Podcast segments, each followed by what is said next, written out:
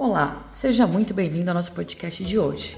Vamos falar sobre um incêndio de grandes proporções que atingiu a cidade de Santos. No dia 2 de abril de 2015, às 10 horas da manhã, na cidade de Santos, litoral do estado de São Paulo, ocorreu um incêndio de grandes proporções na empresa Ultracargo. No local onde aconteceu o incêndio, haviam 175 tanques de capacidade de até 10 mil metros cúbicos, em uma área de mais de 183 mil metros quadrados.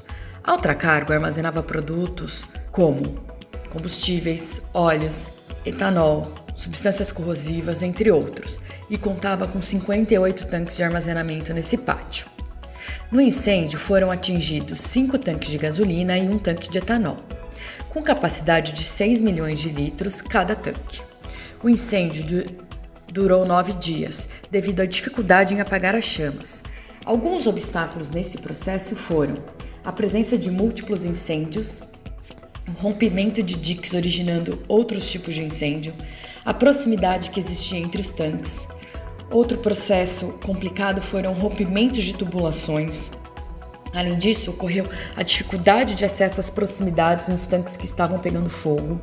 Existia uma diversidade grande de produtos armazenados próximos aos tanques que estavam em chamas, como tanques contendo metanol, butilacrilato, dicloretano, entre outros.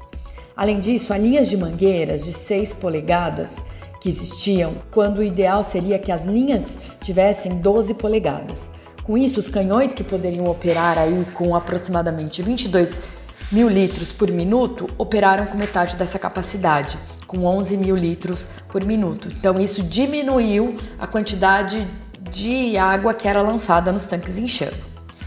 Outro problema, a utilização de líquido que era chamado de gerador de espuma, o LGE, de diferentes fornecedores, em que cada um apresentava uma característica e havia uma dificuldade para misturar essa água com essa, com essa substância para lançar sobre as chamas.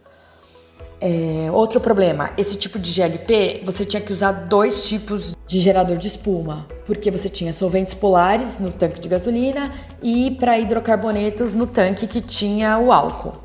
Com tantos problemas, o incêndio acabou ficando meio descontrolado, a temperatura no local atingiu 800 graus e mais de 100 bombeiros e 21 viaturas trabalharam. Além disso, foi utilizado para combater esse incêndio, mais de um milhão de litros de água do mar e mais 400 mil litros de produto químico, que é o líquido gerador de espuma, com o objetivo de transformar né, a, as chamas em uma espuma e aí isso evitaria a evaporação da água e do produto químico. Nesse, nesse acidente, né, nesse incêndio, 15 pessoas foram feridas, atendidas e liberadas. Ainda bem não ocorreu nenhuma morte. E quais foram as causas desse acidente? O Ministério Público divulgou em novembro de 2016 um laudo definitivo do incêndio que atingiu do incêndio que atingiu o terminal da empresa Ultracargo em abril de 2015. Segundo os promotores, uma bomba foi ligada às válvulas que estavam fechadas e por conta da pressão causada, os tanques explodiram, a bomba não deveria ser colocada em funcionamento porque ela estava com as válvulas de entrada e saídas fechadas e um operador inadvertidamente a fez funcionar.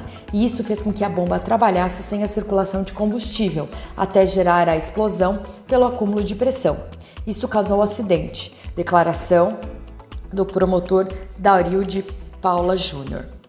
O fogo começou em um tanque de gasolina e se intensificou rapidamente, sendo que o Plano Integrado de Emergência das Empresas da região se mobilizou em conjunto com o Corpo de Bombeiro do Estado de São Paulo para combater o fogo. As chamas atingiram mais de 60 metros de altura e as explosões, e explosões ocorreram no local.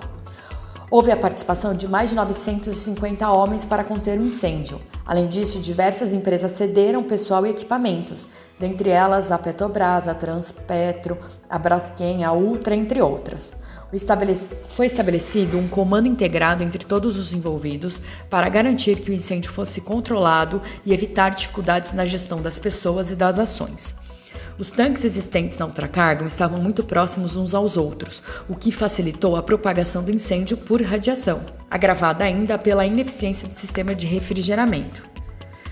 Outro ponto que vale ser destacado com relação aos tanques é que esse tipo de equipamento deve, ser, deve ter uma solda fragilizada no teto, de forma que, caso de incêndio ou explosão, o teto seja lançado para que seja permitida a entrada ah, do material para conter o um incêndio. Esta condição permite que haja abertura para a aplicação de espuma. Foi verificado que alguns tanques permaneceram com abertura inferior a 40%, o que dificultou a aplicação de espuma com canhões. Nesse caso, boa parte da espuma aplicada seguiu para o dique, o que causou problemas pelo excesso de água e, consequentemente, rompimento da bacia. O combustível sob a água ficou em chamas inúmeras vezes, possibilitando a reignição em áreas cujo incêndio havia sido controlado. O incêndio foi controlado dentro da tancagem de gasolina e o álcool da ultracargo, o que foi muito eficiente, isso porque existiam outros tanques com produtos perigosos. E caso tivesse sido atingidos, teria que ter uma evacuação da população em torno.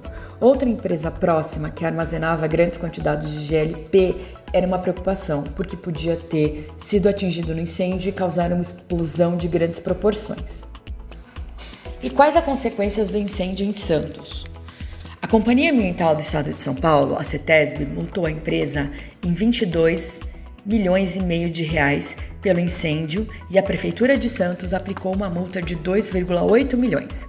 Para o Ministério Público, o fato da empresa não ter um plano de aprimoramento de prevenção e combate a incêndio contribuiu para a demora da contenção do fogo. O Ministério Público pediu uma indenização por danos ambientais causados no local no valor de 3,6 bilhões de reais.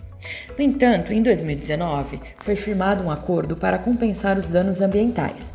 Representantes do Ministério Público e da empresa Tequimar, subsidiária da Ultracargo, se reuniram para assinar um termo de ajustamento de conduta no valor de 67,3 milhões de reais para compensar parcialmente os danos do sinistro.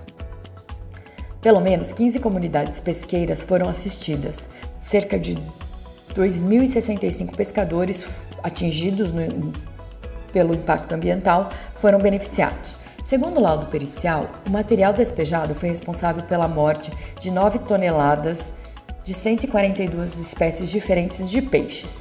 15 delas estavam ameaçadas de extinção.